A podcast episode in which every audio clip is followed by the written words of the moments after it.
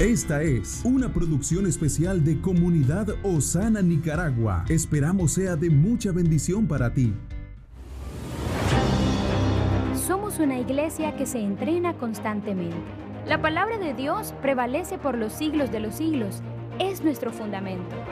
Nuestra esperanza está puesta en Dios porque nuestra condición no define nuestra posición. Crezcamos juntos en Cristo. Yo estaba orando esta tarde y le decía al Señor, yo, yo quiero recibir, y esta era mi oración también por cada uno de ustedes, que todos nosotros podamos recibir la mejor parte de Dios. Cuando Jesús le dijo a María, María, tú has escogido, tú has tomado, seleccionado la mejor parte, y después le dice, y esa parte no te será quitada, yo, yo me uno también a esa palabra y espero que usted también se une a esa palabra, que esta noche, sea que esté en su casa o estamos aquí reunidos en el templo, no importa el lugar. Tal vez vamos a estar físicamente separados, pero conectados en el Espíritu, usted y yo podamos tomar lo mejor de Dios.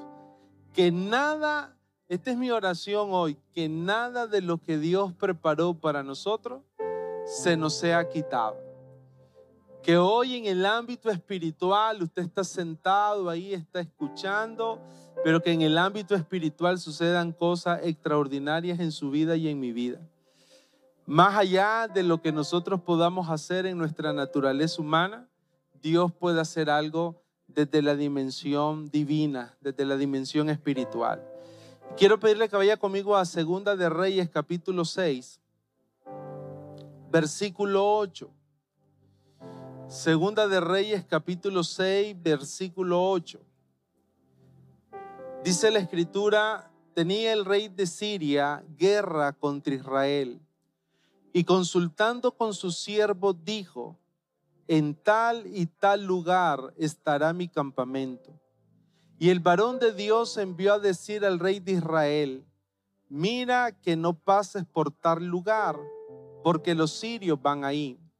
Entonces el rey de Israel envió a aquel lugar que el varón de Dios había dicho, y así lo hizo una y otra vez con el fin de cuidarse. Y el corazón del rey de Siria se turbó por esto, y llamando a su siervo les dijo, ¿no me declararéis vosotros quién de los nuestros es, de, es del rey de Israel? Entonces uno de los siervos dijo, no, rey señor mío, sino que el profeta Eliseo que está en Israel, el cual declara al rey de Israel las palabras que tú hablas en tu cámara más secreta. Y él dijo, id y mirad dónde está, para que yo envíe a prenderlo. Y le fue dicho, he aquí que él está en Dotam, entonces envió el rey allá gente de a caballo y a carros y un gran ejército, los cuales vinieron de noche y sitiaron la ciudad. Y se levantó de mañana y salió el que servía al varón de Dios. Y aquí que el ejército que tenía sitiada la ciudad con gente de a caballo y carros. Entonces su criado le dijo, ah, Señor mío, ¿qué haremos?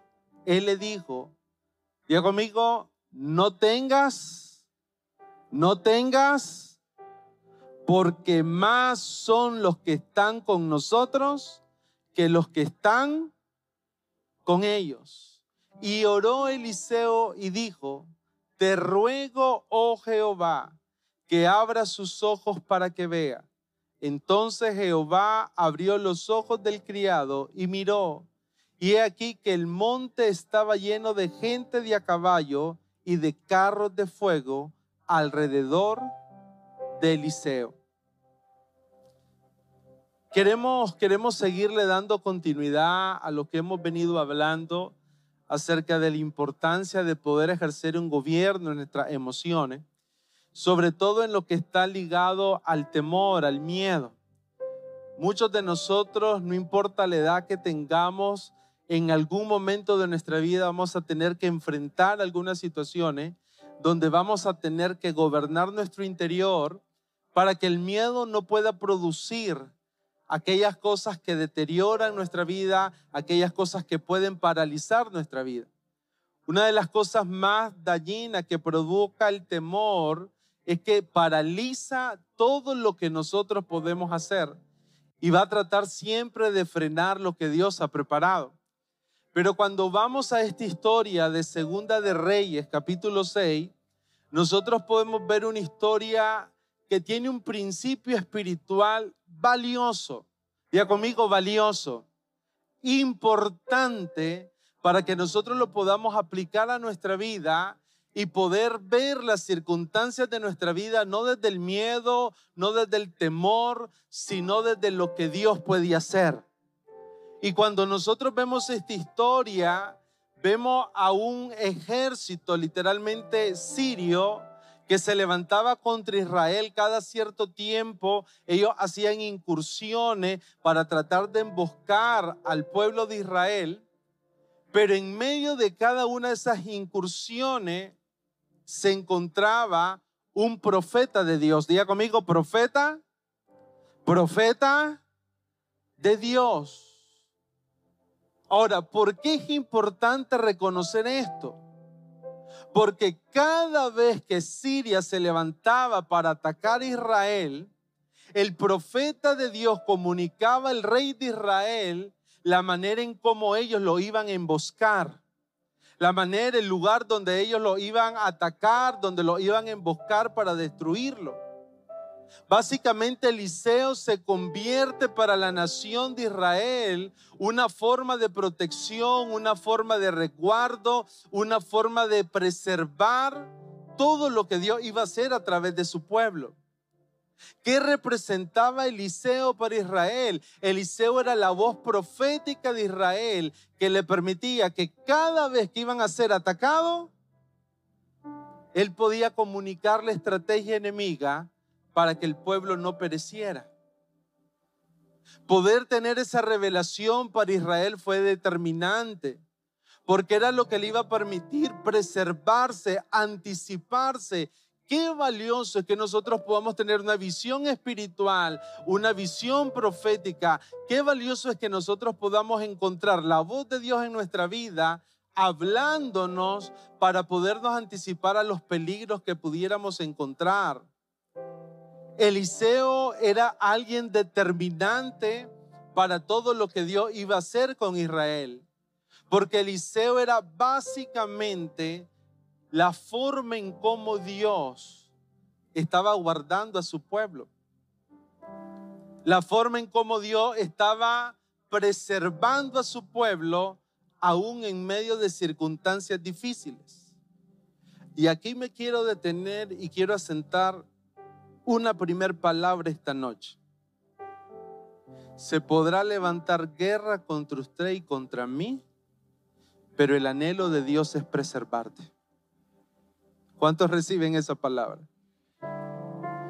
Se podrán levantar circunstancias adversas, hemos vivido tiempos complejos, pero si hay algo que yo quisiera que hoy afirmar en su corazón, porque si hay algo con lo cual nosotros vamos a poder combatir cualquier ámbito de miedo, de temor, es desde una perspectiva de fe. Pero si hay algo que nosotros necesitamos establecer en nuestro corazón, es que Dios quiere guardarnos. El enemigo va a querer matarlo de Dios en tu vida, pero Dios nos va a dar una visión, nos va a dar un profeta, nos va a dar un ámbito espiritual para que nosotros podamos preservar, aun cuando las circunstancias sean complejas, aun cuando haya mucha incertidumbre aun cuando sintamos que las cosas no están funcionando. Qué maravilloso es saber. ¿Y sabe qué, qué quiero decirle hoy? Amados hermanos, Eliseo era un profeta, pero la visión espiritual está como una promesa para todos los que somos hijos de Dios. ¿Cuántos hijos de Dios hay acá? ¿Cuántos quisieran ampliar su visión espiritual? Es un regalo de Dios. Es una manera en cómo nosotros nos vamos a poder mover. No vamos a poder vivir nuestra vida solo desde una visión natural, desde nuestro sentido físico. Porque cuando nosotros vivimos nuestra vida desde los sentidos físicos, el peligro que podemos correr es que literalmente la vida nos absorba y el temor nos consuma. Me gusta mucho cuando Pablo dice a los corintios acerca de la naturaleza del hombre natural, pero sobre todo la naturaleza del hombre espiritual. ¿Cuántos hombres espirituales hay acá? Hombres y mujeres espirituales. Dice, pero el hombre natural no puede percibir las cosas que son del Espíritu de Dios, porque para él son locura y no las puede entender, porque se han de discernir espiritualmente. En cambio, el espiritual, diga conmigo, juzga todas las cosas. Básicamente lo que Eliseo estaba haciendo era poder ser esa voz que anticipaba para que Israel pudiera prevalecer ante un asedio y ante un ataque asirio. Ahora, obviamente esto no iba a quedar tan fácil en el corazón de los asirios y del rey de Asiria. Porque para él la primera reacción del rey ante lo que estaba pasando era, tengo un espía, tengo un infiltrado dentro de mi ejército. Él comienza y comienza a, comenzar a considerar qué era lo que pasaba, porque desde lo natural no era normal.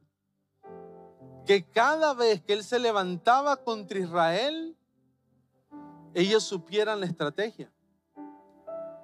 Pero cuando este rey se da cuenta que la razón de su problema era la visión espiritual que Dios le daba a Eliseo, este rey decide literalmente rodearlo y asesinarlo.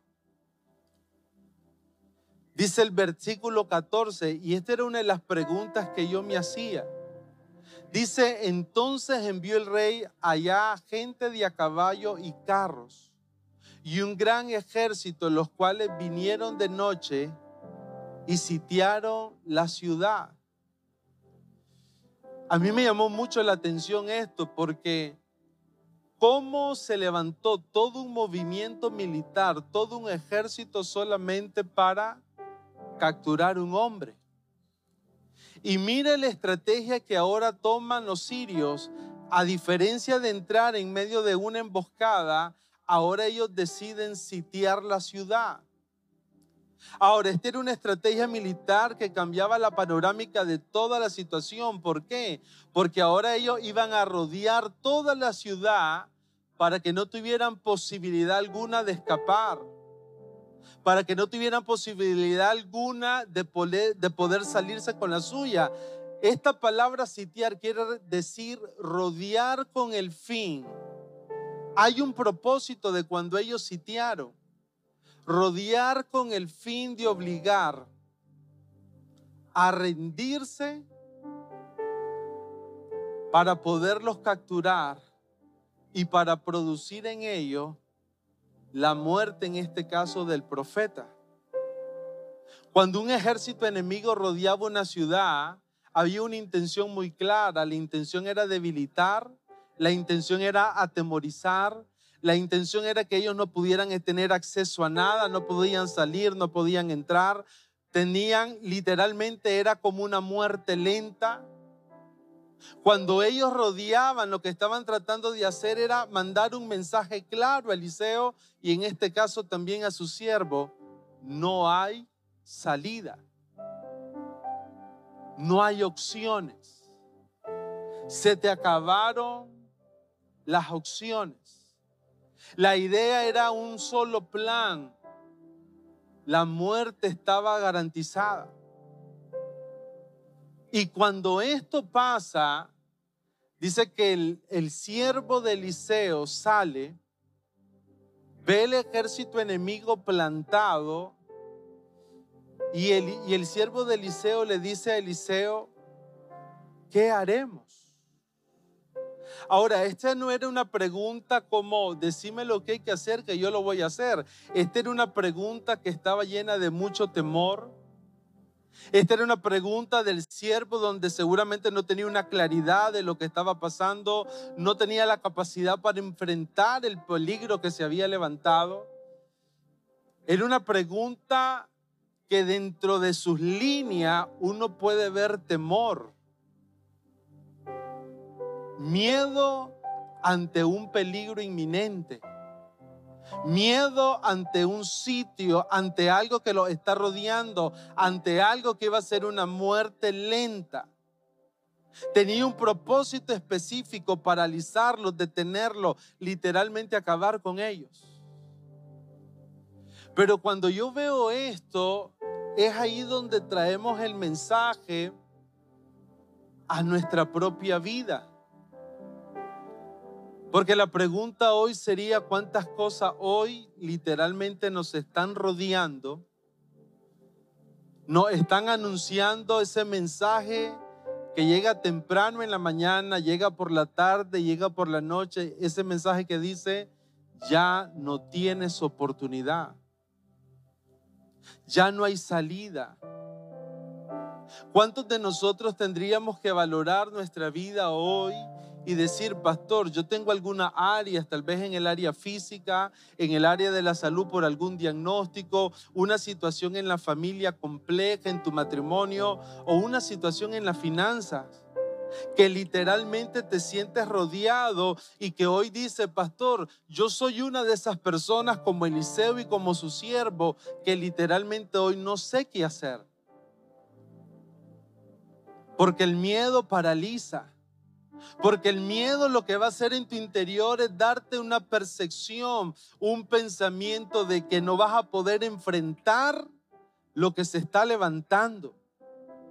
Hoy es una noche para que nosotros podamos tener libertad en nuestros pensamientos y entender algo. Tal vez humanamente no lo vamos a poder hacer, pero espiritualmente Dios está a nuestro favor. Pero hay mucho momentos donde nosotros podemos vivir situaciones de mucha intimidación, de mucho temor, situaciones donde nos preguntamos, ¿y qué pasaría si me enfermo? ¿Qué pasaría si muero? ¿Qué pasaría si pierdo el trabajo? ¿Qué pasaría si no logro alcanzar lo que me tracé? Tal vez algunos de nosotros tendríamos que decir como dijo el siervo de Eliseo, ¿y ahora qué hacemos? ¿Saben cuál es el problema del miedo cuando toma control? El miedo puede traer desánimo. El miedo puede producir lo que estaba produciendo tal vez en el criado de Eliseo, un sentido de desesperanza, un sentido de, de frustración, de temor, de no saber cómo vamos a responder. Y llega un momento donde uno a veces se desalienta, llega un momento donde uno inclusive considera aún el tirar la toalla, el no seguirlo intentando. Pero la clave que nosotros vamos a encontrar en esta historia es la manera en cómo le responde Eliseo a su siervo. Porque lo que hace Eliseo es trasladar la perspectiva natural que tenía su, siervo, trasladarla a una perspectiva espiritual. Todo va a depender desde qué visión, desde qué óptica, desde qué lentes nosotros vemos lo que nos está aconteciendo. Cuando Eliseo ve la realidad de su siervo, lo único que saltó en el corazón de Eliseo, yo le decía a alguien hoy, ¿por qué Eliseo ora para que su siervo vea? Lo primero que debió haber orado Eliseo era para que el enemigo se fuera. Póngase a pensar que hoy acá estuviéramos nosotros en una situación difícil.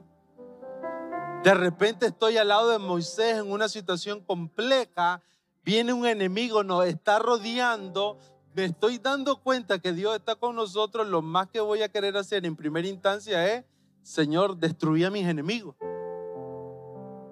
¿Quién se pone a pensar que para Eliseo lo más importante no era en primer lugar destruir a los enemigos? Lo más importante era que el siervo entendiera que cuando nosotros tenemos una visión espiritual, no solo vamos a ganar una batalla, sino vamos a ganar la guerra. ¿Lo puede ver? No solamente, no solamente se trataba de un momento en el tiempo. Se trata de que hoy nosotros podamos tener todos los recursos espirituales. Porque el miedo desde cuando lo conocimos de Génesis capítulo 3 tiene un comportamiento avergonzarnos, escondernos, ocultarnos. Pero la visión espiritual, ¿qué es lo que va a hacer en nuestra vida? Que nosotros podamos ver las cosas desde los ojos de Dios. Era lo mismo que pasaba con David. David en el Salmo 3, versículo 1, David estaba siendo asediado por su hijo. Su hijo Axalón en un momento se revela contra él e intenta matarlo. Pero ¿saben qué era impresionante en David? Su conexión con Dios. Un hombre conforme al corazón de Dios. Un hombre que podía intimar con Dios, tener una relación profunda con él. Y mire lo que dice David en el Salmo 3. Un hombre de visión espiritual. Oh Jehová dice, ¿cuánto se han multiplicado mis adversarios? Muchos son los que se levantan contra mí. Muchos son los que dicen de mí, no hay para él salvación en Dios. Versículo 3. Léalo conmigo. Mas tú, Jehová. Léalo conmigo, hermano. Mas tú, Jehová, eres escudo alrededor de mí, mi gloria y quien levanta mi cabeza con mi voz clamé. ¿Cuántos están clamando? Con mi voz clamé a Jehová y él me respondió desde su monte. Un hombre que tenía un entendimiento espiritual.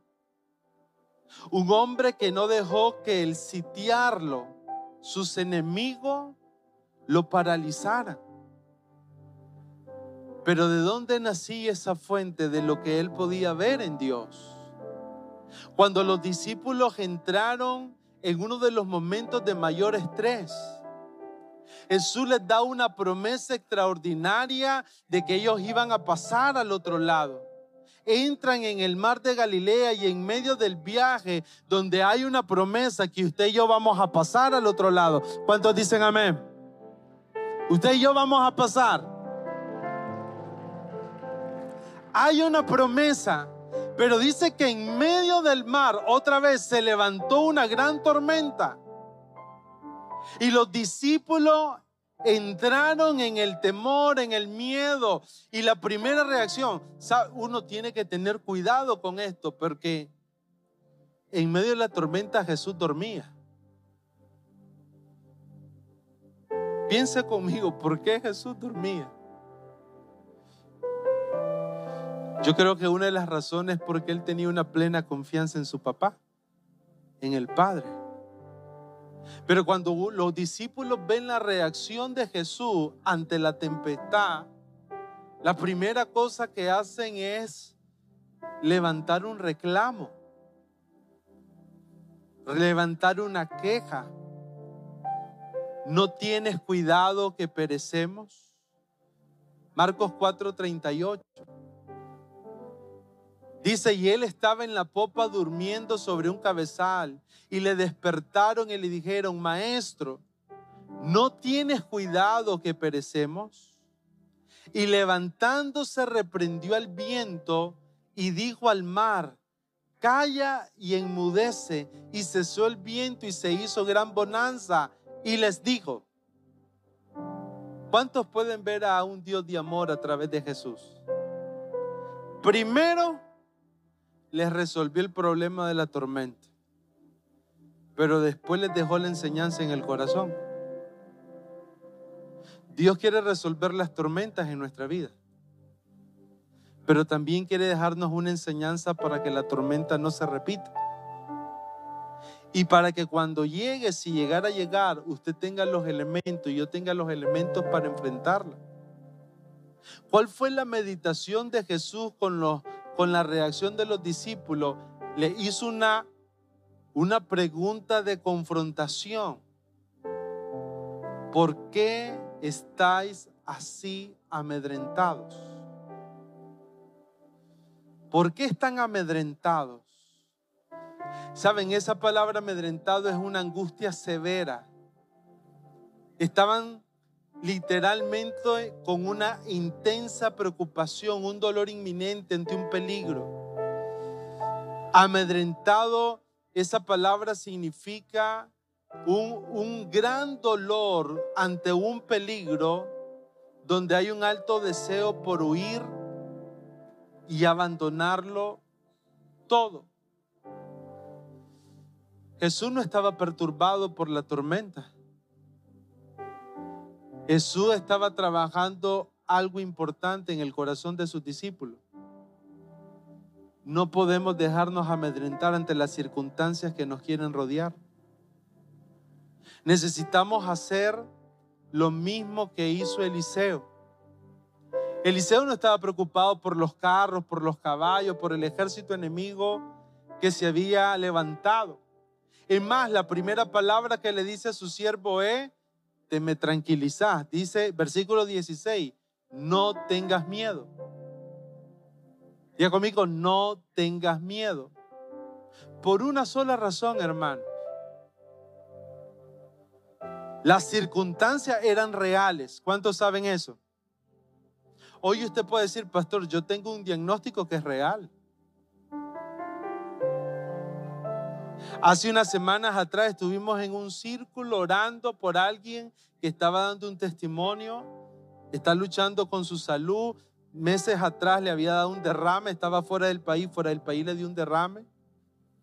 Era una es una persona joven, pero ella estaba dando testimonio y en medio que daba su testimonio decía, en medio del círculo, fue, fue una reunión muy especial. ¿Cuántos asisten a un círculo de amistad? Yo los felicito. Dese un fuerte aplauso a todos los que así. Y los que no, conéctese con un círculo. Esta joven daba su testimonio con lágrimas en su rostro y decía, ha sido un tiempo difícil. Estoy luchando por mi salud. Estoy luchando por mi vida. Pero ella dijo algo importante. Hasta aquí Dios me ha ayudado. ¿Saben qué le dijo Eliseo a su siervo? No importa qué tan grande sea la tormenta, tienes que ver las cosas desde una visión espiritual. No importa qué tan grande era el gigante para David, Goliat medía más de 3 metros, 3.15 metros. No es tan importante si es un diagnóstico mortal, no es tan importante si es una quiebra donde ya no hay solución, no es tan importante lo complejo del problema. Pero lo que sí es importante para, para Eliseo, para su siervo y para nosotros hoy, es lo que Eliseo dijo. Mayor, diga conmigo, versículo 16 no tengas miedo, porque más son.